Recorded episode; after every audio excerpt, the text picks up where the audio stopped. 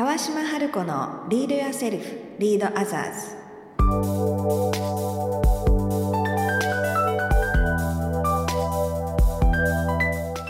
この番組は新時代を生きるリーダーのためにリーダーシップの高め方トップリーダーから学ぶマインドセットやスキルリーダーシップに関する世界の最新情報をお届けする番組です。こんにちは川島春子です。こんにちは、小賀静香です。今日もスタートしました川島春子のリードやセルフリードアザーズ。今回はですね、前回の話の続きなんですけれども、リーダーシップの研修の時によくあのツールとして分析ツールとして使われるというタレントダイナミクスという人の分類4タイプに分けるという分類についてすごく興味深い話を前回聞かせていただいたので、はい。その続きとしてタレントダイナミクスの4分類のタイプそれぞれで学ぶ時のインプットの仕方とか、うん。合う方法が違うという話をお聞きしたいと思います。うん。了解しました。はい。あのこのタレントダイナミクスなんですけれども前回4分類ええ。ご説明させていただいてで実は正式には8分類に分かれるんですよ。はい。でただポッドキャストの中では、あのラジオの中でねコンパクトに皆さんに分かりやすいようにベーシックな4分類っていうところでお話ししてるんですけれども大きなくくりで4分類だけれども細かく分けると8個に分かれるということですね。掛け合わせでう、んあのダイナモブレイズテンポスチールって前回はい。ご紹介しましたが、うん。その4つの掛け合わせで、うん。あの8分類になってダイナモとブレイズを掛け合わせてもう一つなんとかとかそう。いうことですね。ブレイズとテンポの掛け合わせとかそうそうそう、んんん。っていう風になっていくんですけど、はい。これも今回ご説明している4分類が分かると、うん。2つの掛け合わせってその特徴がええ。両方あるっていうことなだけなので、はい。なのであの分かりやすくね4分類であの今日もお話ししていきたいと思うんですけはい、れども、もう一回その4つの分類教えていただけますか、うん、直感型なのがダイナモ、うん、でそれと対極は対極ははい。五感型でうん。テンポ、うんうんそれから外交的外向きうん。なのがブレイズ、ブレイズ。そしてその対極にあるのがはい。内向きなスチール。スチール、うんうん。の4分類です。はい、この名前がねまだちょっと聞き慣れなくて、ね。何が何だったっけってなっちゃうかもしれないんですけど、うちょっと紙に書きながら私も今聞きながら紙にメモしてるんですけど、ね、メモしながら聞ける方はすると面白いかもしれないですね。うんありがとうございます。で、あのー今回のテーマは、この4分類のタイプによって何かを学習するとか、うんインプットするのに得意なチャンネルが違うよ。面白いですね。面白いですよねうん考えたことなかったです。面白いですよね。はいでこれすごく面白くてしかもすごく当て,、当てはまるんですよ。うんなのでもしかしたら前回聞いていただいた方で、ええ。自分どこかわからないなっていう方の場合は、今日の放送を聞いていただくとあそれだったら私ここかもしれないって、よりね、思い当たるこうん、とががあるかもしれないので、ね。楽しみに聞いていただけると。でまずじゃあ順番にいきますね、直感型のダイナモの方たちというのは、えー視覚優位。見る方。見る方の視うん。覚優位のタイプと言われています。ねなのでビジュアルからインプットをしていくので、はあのー長い説明書ええ。文字ばっかりが書いてある説明書うんうん。とかマニュアル分厚いマニュアルとかを渡されてもうん。ちょっと大変、読む読む気もしないみたいあと長い説明を口頭でされても、はい。途中からちょっともう脳みそが耳から出ちゃうみたいな。な聞聞けないなみたいな、うん、それよりもこうビジュアルでそれをどのように使ったらどうなるかっていうものが、あの動画なりアニメーションなり、うん。あの写真とかええ。イラストでもいいんですけれどもビジュアルでパッと見てのスライドとかでバンバンバンみたいに。っていう風にええ。見せてもらえる方がなるほどっていう風にみたいな分かる。うーんでこの方たちはビジュアル重視なので、えこの方自分が何かを学ぶという時にも、ええ。あの今回のポッドキャストは音でね。声と音ではい。伝えているので、うん。聴覚耳を使って学ぶんですけれども、はい。このビジュアル重視の方たちは動画の方が入りやすいかもしれませんし、えというふうに捉えていただくといいと思います。でダイナモの方たちはビジュアル重視なので、ええ。この方たちが作るものもビジュアルがすごくおしゃれだったうり、そういうとここだわる方がええ多いですね。はい。で次外交的なブレイズうんの方たちはまさにこのポッドキャストはぴったり。で聴覚優位なのでええ。耳から人の声でインプットするっていうのが最も心地よく入りやすい方たちです。でなぜかというと、はい。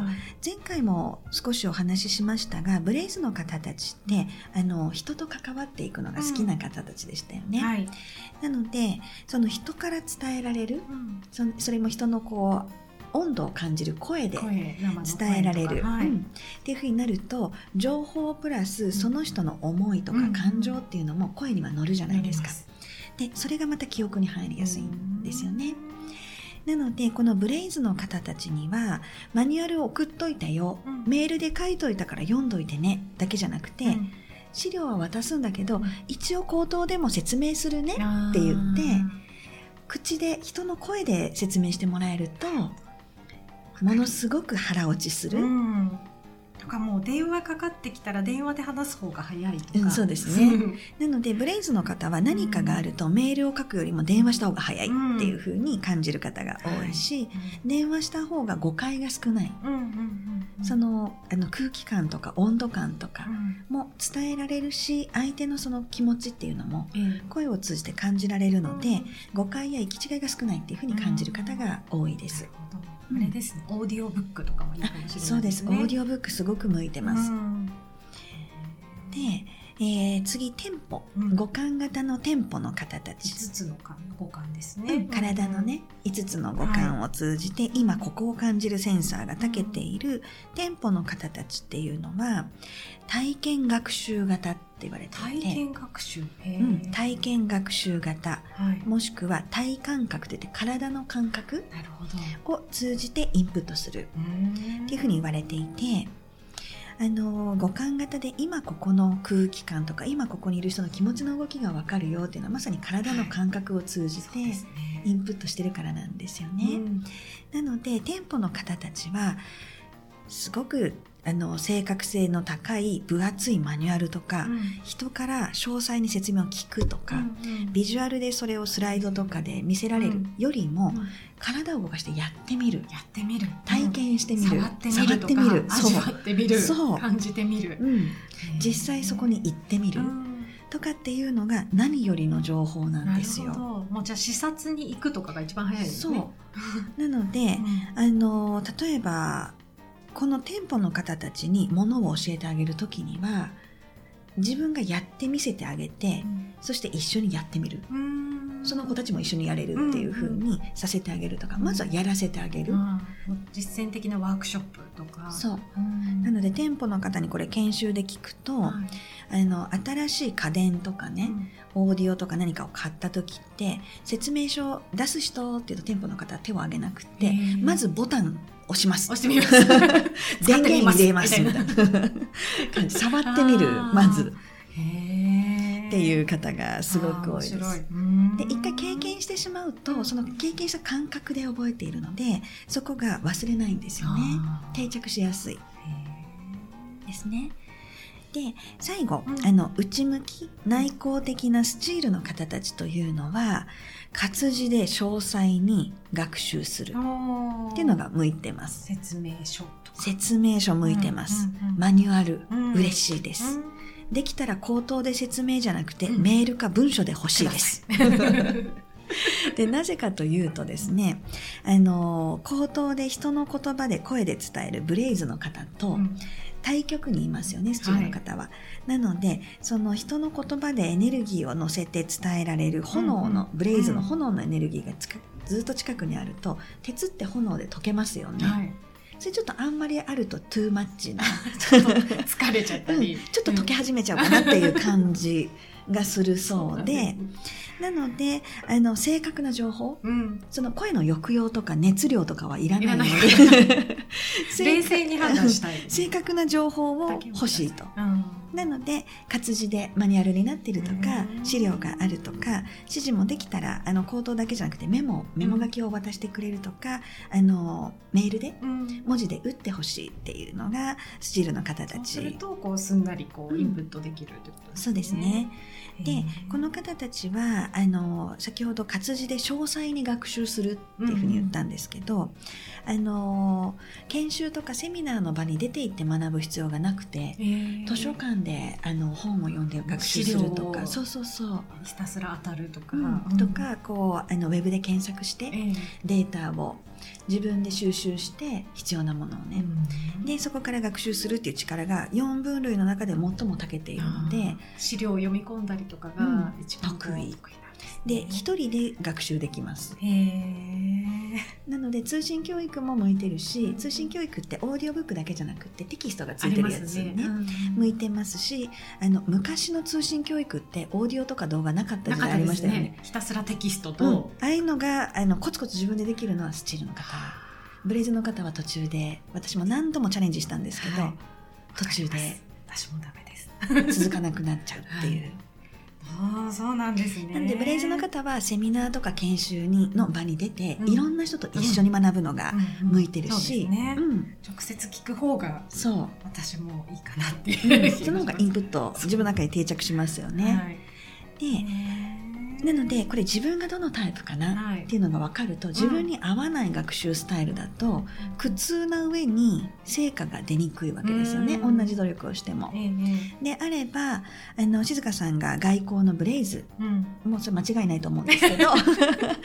だっねたらそのコツコツ一人で通信教育じゃなくてはいやっぱり外に出ていって、うん。人と触れてっていうそういう研修やセミナーっていうのはすごく向いてるし。探した方がいいですね。うん。うんあと一人で個人学習だったらそれこそ本当にオーディオブックとか、うんポッドキャストとか、うんあの動画ももちろんね、人から伝わってくるっていうので、ねあの役立ちます。なのでさっき言った方がいいのは図書館にこもるとか。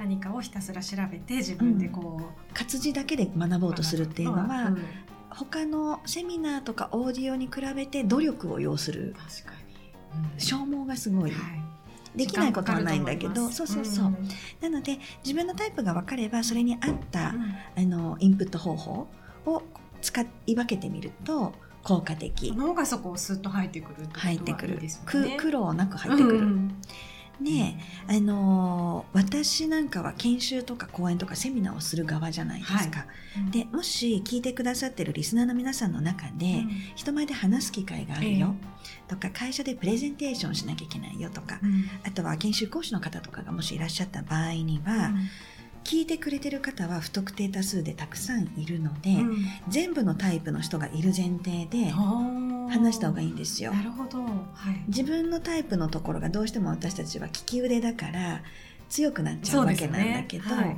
不特定多数のたくさんの人に向けてプレゼンテーションするとか、うん。お話しするっていう場合にはその中にはもうだって10人いたら全タイプいる可能性がある可能性があるるって考えていただいていいと思うので、そうすると全タイプの人に伝わるように意識して作って話していくといいんですね。